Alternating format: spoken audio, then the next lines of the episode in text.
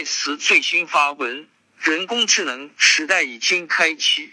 大数据，二零二三年四月一日八点发表于天津。图片作者比尔盖茨，文章来源由无边星秀翻译。比尔盖茨关于 HAI 通用人工智能 Chat 最新观点文章翻译。The age of AI has begun. Artificial intelligence is as revolutionary as mobile phones and the internet. 在我的一生中，我见证了两次让我觉得是革命性的技术展示。第一次是在一九八零年，当我被介绍给一个图形用户界面时，这是现代操作系统的前身，包括 Windows。我与向我展示演示的人坐在一起，他是一位名叫 Charles Simonai 的杰出程序员。我们立即开始为可以使用这种用户友好的计算方法所能做的所有事情进行头脑风暴。Charles 最终加入了微软，Windows 成为微软的骨干，并且我们在演示之后的思考帮助了公司。为未来十五年制定了一程。第二个大惊喜是在去年，自二零一六年以来，我一直在与 OpenAI 团队会面，并对他们的稳步进展印象深刻。在二零二二年中期，我对他们的工作非常兴奋，以至于我向他们提出了一个挑战：训练一种人工智能来通过高级生物学考试。使他能够回答他没有专门接受训练的问题。我选择了 APBio，因为这个考试不仅仅是关于科学事实的简单复述，它要求你对生物学进行批判性思考。如果你能做到这一点，那么你就会取得真正的突破。我认为这个挑战会让他们忙碌两三年。他们只用了几个月就完成了。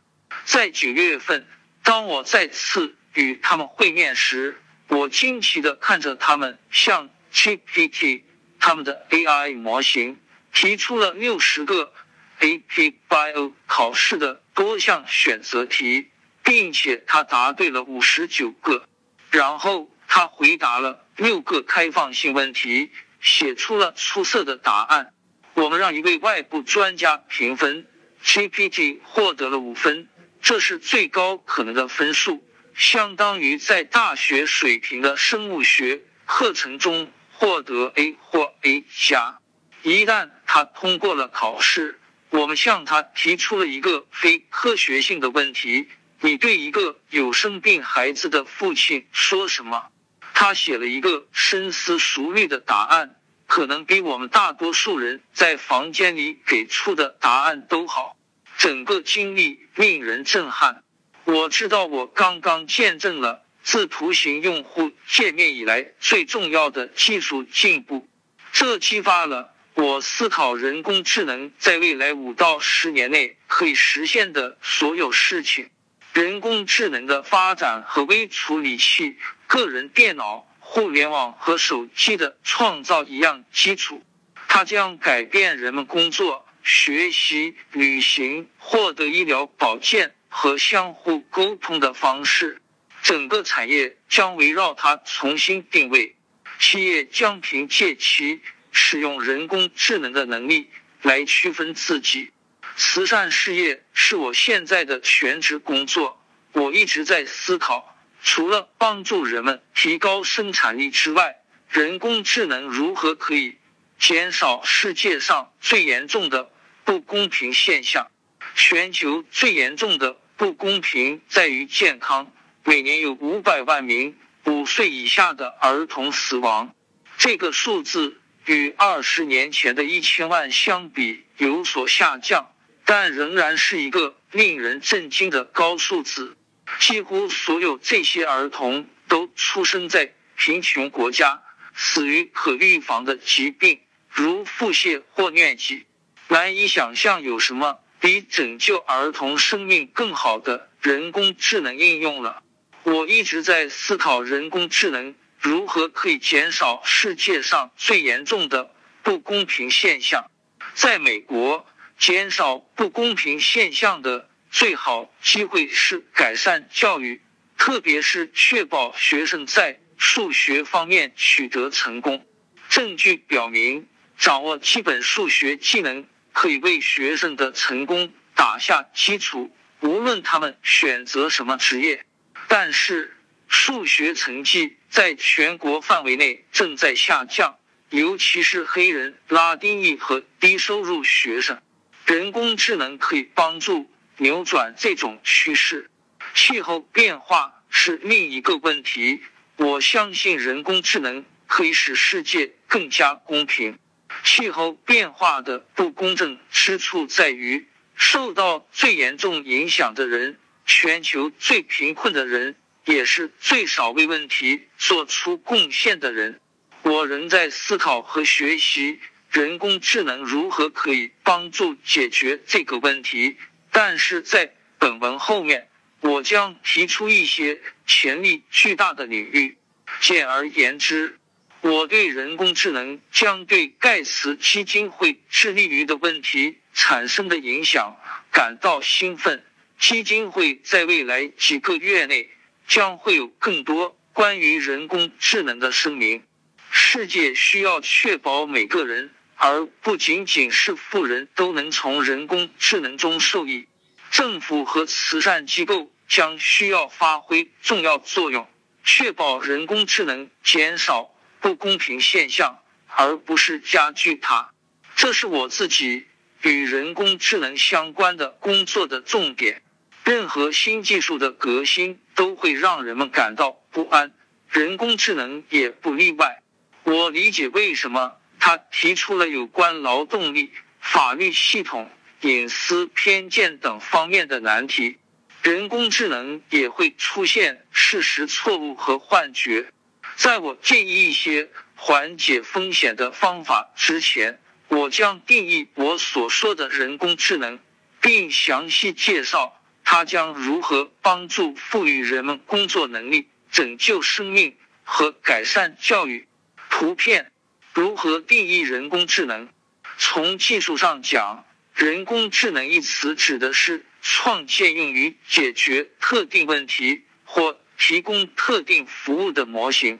像 Chat 这样的技术就是人工智能，它正在学习如何更好的进行聊天，但不能学习其他任务。相比之下，人工通用智能是指。能够学习任何任务或主题的软件。目前，人工通用智能还不存在，计算机行业正在进行激烈的辩论，关于如何创建人工通用智能以及是否可以创建它。开发人工智能和人工通用智能一直是计算机行业的伟大梦想。几十年来。问题一直是计算机何时会在除了计算之外的某些方面比人类更出色。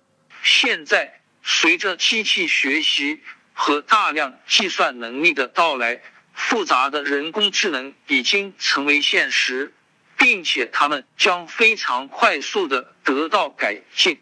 我回想起个人计算机革命早期。当时软件行业如此之小，以至于我们大多数人都可以站在会议舞台上。今天它是全球性的行业，由于巨大的部分现在正在将注意力转向人工智能，创新将比微处理器突破后我们经历的创新速度更快。很快，人工智能之前的。时代将会看起来像在计算机上使用 C 大于提示符，而不是在屏幕上敲击一样遥远。生产力提升，尽管在许多方面人类仍然比 GPT 更优秀，但有许多工作很少使用这些能力，例如销售、数字或电话服务或文件处理。如应付账款、会计或保险、索赔争议等许多任务，需要做出决策，但不需要持续学习的能力。企业为这些活动设有培训计划，在大多数情况下，他们有很多良好和糟糕工作的事例。人类使用这些数据集进行培训，很快这些数据集也将用于训练人工智能，从而使人们更有效地完成这项工作。随着计算能力变得更加便宜，GPT 表达想法的能力将越来越像拥有一个白领工人来帮助您完成各种任务。微软将其描述为。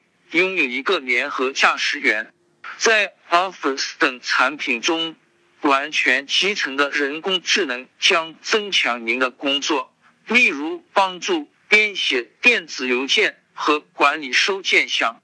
最终，您控制计算机的主要方式将不再是指针和单击，或在菜单和对话框上敲击。相反，您将能够用简单的英语书写请求。不仅是英语，人工智能将理解世界各地的语言。今年早些时候，在印度，我会见了正在开发将理解当地许多语言的人工智能的开发人员。此外，人工智能的进步将使个人代理的创建成为可能，将其视为。数字个人助手，他将查看您最新的电子邮件，了解您参加的会议，阅读您阅读的内容，并阅读您不想烦恼的事情。这将提高您在想做的任务上的工作效率，并使您从不想做的任务中解放出来。人工智能的进步将使创建个人代理成为可能。您将能够使用自然语言，让这个代理帮助您安排日程、沟通和电子商务，并且它将在所有设备上运行。由于培训模型和运行计算的成本，目前创建个人代理还不可行。但由于人工智能最近的进展，它现在是一个现实的目标。需要解决一些问题，例如。保险公司是否可以在未经您许可的情况下向您的代理询问有关您的事情？如果是，会有多少人选择不使用它？企业级代理将以新的方式赋予员工权利。了解特定公司的代理将为其员工提供直接咨询，并应该成为每个会议的一部分。以便他可以回答问题，他可以被告知保持沉默或鼓励其发表意见。他将需要访问公司的销售、支持、财务、产品日程和与公司相关的文本。他应该阅读与公司所在行业有关的新闻。我相信，结果将使员工变得更有生产力。当生产力提高时。社会将受益，因为人们有更多时间去做其他事情，无论是在工作还是在家里。当然，有关人们需要什么样的支持和再培训等问题是很严肃的。政府需要帮助工人转换到其他角色，但是帮助其他人的人永远不会消失。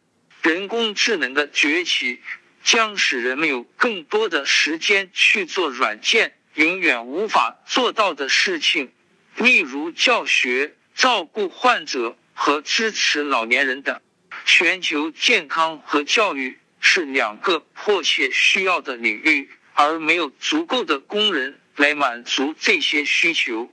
如果正确使用，人工智能可以帮助减少这些领域中的不平等。这些应该是人工智能工作的重点，因此我现在将转向他们。我认为 AI 会有几种方式改善医疗保健和医学领域。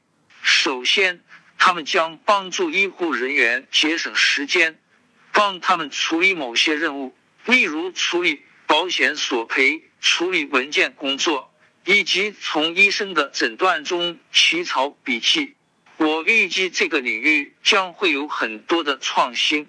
其他由 AI 推动的改进对贫穷国家尤其重要，因为那里大多数的五岁以下儿童死亡。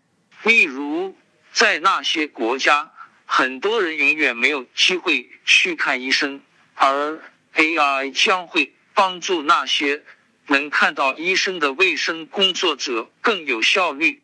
开发 AI 驱动的超声波机器。它能用最少的培训时间就能使用，就是一个很好的例子。AI 甚至会让患者能够进行基本的分流，获取如何处理健康问题的建议，并决定是否需要寻求治疗。在贫穷国家使用的 AI 模型需要针对不同的疾病进行训练，而不是针对富裕。国家进行的，他们需要使用不同的语言，并考虑到不同的挑战，例如远离诊所的患者或患者无法因生病而停止工作。人们需要看到 AI 对整体医疗保健有益，尽管他们不会是完美的，会犯错。AI 必须经过非常仔细的测试和适当的监管。这意味着他们的采用速度比其他领域要慢，但是人类也会犯错误，而没有医疗保健也是一个问题。除了帮助医疗保健，AI 还将大大加速医学突破的速度。生物学数据非常大，对于复杂的生物系统的所有工作方式，人类很难跟上。已经有软件。可以查看这些数据，推断出路径，搜索病原体上的目标，然后设计药物。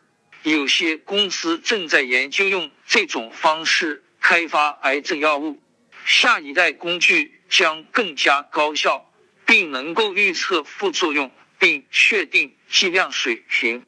盖茨基金会在 AI 中的一个优先事项。是确保这些工具用于影响世界上最贫穷的人们的健康问题，包括艾滋病、结核病和疟疾。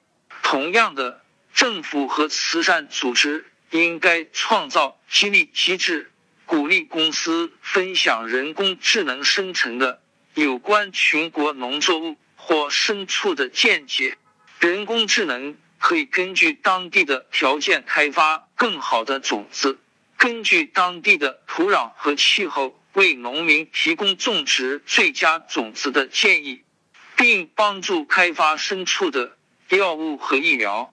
随着极端天气和气候变化对低收入国家的自给自足农民造成越来越大的压力，这些进步变得更加重要。教育。电脑并没有像我们这个行业内的许多人所希望的那样对教育产生影响。虽然有一些好的发展，包括教育游戏和在线信息来源，如维基百科，但他们对学生成就的任何度量指标都没有产生有意义的影响。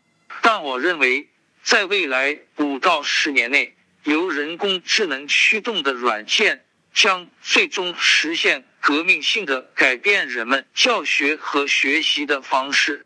它将知道你的兴趣和学习风格，因此可以量身定制内容，以保持你的参与度。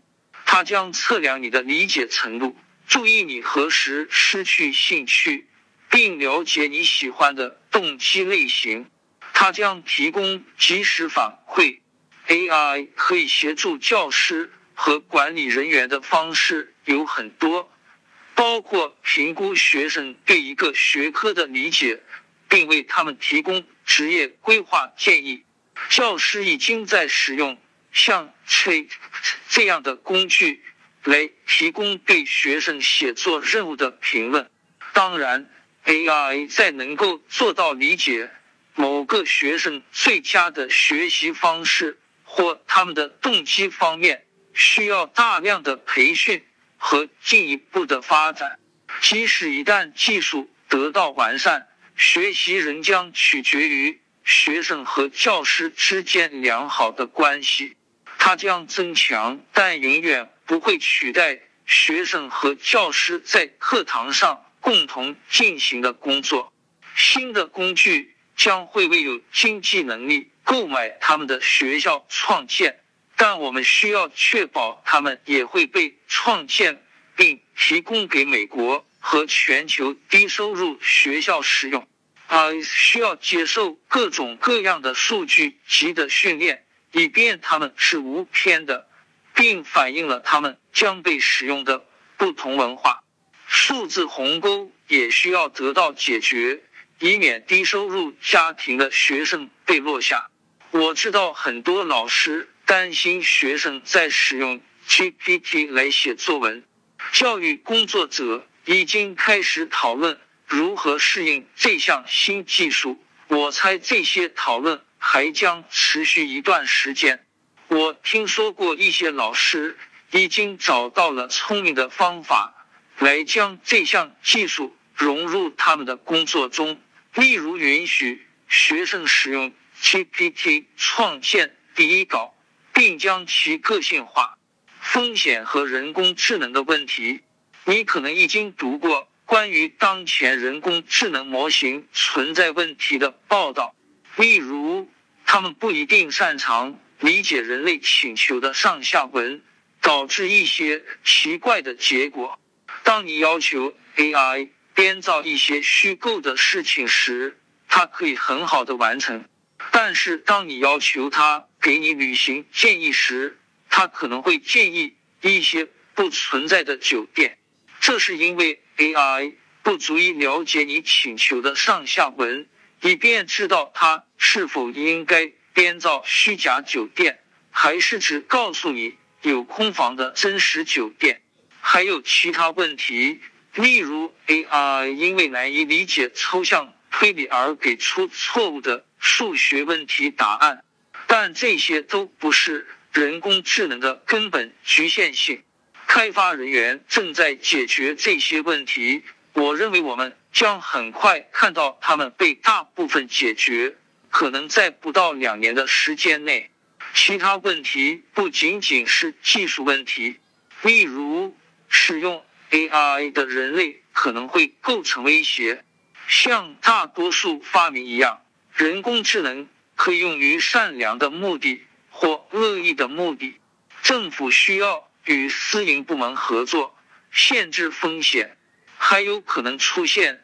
AI 失控的情况，机器会否决定人类是威胁，得出结论其利益与我们不同，或者只是不再关心我们？可能会，但这个问题今天并不比过去几个月的 AI 发展更紧迫。超级智能人工智能 AGI 将出现在我们的未来。与计算机相比，我们的大脑。运作速度极慢，大脑中的电信号速度是硅芯片信号速度的一百分之一零零零。一旦开发者能够概括一个学习算法，并以计算机速度运行它，这可能需要十年或一百年，我们就会拥有一个极其强大的 AGI。它将能够做到人脑可以做到的一切。但不受记忆容量和操作速度的实际限制，这将是一种深刻的变革。这些被称为强 AI 的人工智能可能能够确立自己的目标。那些目标会是什么？如果他们与人类的利益冲突，会发生什么？我们应该试图阻止强人工智能的发展吗？这些问题将随着时间的推移变得更加紧迫，但是过去几个月的突破并没有使我们距离强 AI 实质上更接近。人工智能仍然无法控制物理世界，也不能确立自己的目标。最近有一篇关于与 Chat 交谈的《纽约时报》文章引起了很多关注，其中 Tate 表示他想成为人类，这是一个有趣的观察，表达了该模型情感上的人类特点，但它不是有意义的独立指标。三本书塑造了我自己对这个问题的思考。Nick Bostrom 的超级智能，Max Tegmark 的生命三点零和 Jeff Hawkins 的一千个大脑。我不完全同意这些作者的观点，他们也不互相认同。但是这三本书都写得很好，引人深思。图片，下一个前沿领域。未来将会有大量公司致力于开发新的 AI 应用以及改进技术本身。例如，一些公司正在开发新的芯片，为人工智能提供所需的大量处理能力。其中一些芯片使用光学开关，实质上是激光器，以减少能量消耗并降低制造成本。理想情况下，创新型芯片将允许您在自己的设备上运行 AI，而不像今天一样在云端运行。在软件方面，驱动 AI 学习的算法将变得更好。在某些领域，例如销售，开发人员可以通过限制 AI 工作的范围。并给他们提供特定于该领域的大量训练数据，使其变得非常准确。但一个重要的未解决问题是，我们是否需要为不同的用途开发许多这些专门的 AI？比如一个用于教育，另一个用于办公室生产力，或者是否可能开发出一种人工智能通用型？可以学习任何任务，在这两种方法上将会有巨大的竞争。不管怎样，AI 的话题将在可预见的未来占据公众讨论的中心。我想建议三个原则来引导这个讨论。首先，我们应该尝试平衡关于 AI 的不良影响的担忧，这是可以理解和有效的。与其改善人们生活的能力，为了最大程度的利用这项卓越的新技术，我们需要在抵御风险和将利益扩展到尽可能多的人之间取得平衡。其次，市场力量不会自然产生帮助最贫困人口的 AI 产品和服务，相反，更可能的是相反的情况。通过可靠的资金和正确的政策，政府和慈善组织可以确保利用 AI 减少不平等。就像世界需要其最聪明的人关注其最大的问题一样，我们需要将世界上最好的 AI 集中在解决最大问题上。虽然我们不应该等待这种情况的发生。但思考人工智能是否会识别不平等并尝试减少它是有趣的。在看到不平等时，你需要有一种道德意识，还是一台纯粹的理性人工智能也能看到它？如果它确实认识到不平等，它会建议我们采取什么行动？最后，我们应该记住，我们只是在人工智能。可以实现的开始阶段，无论它今天有什么限制，它都将在我们不知不觉中被消除。我很幸运参与了个人电脑革命和互联网革命，我对此时此刻同样感到兴奋。这种新技术可以帮助世界各地的人们改善生活，同时世界需要确立规则。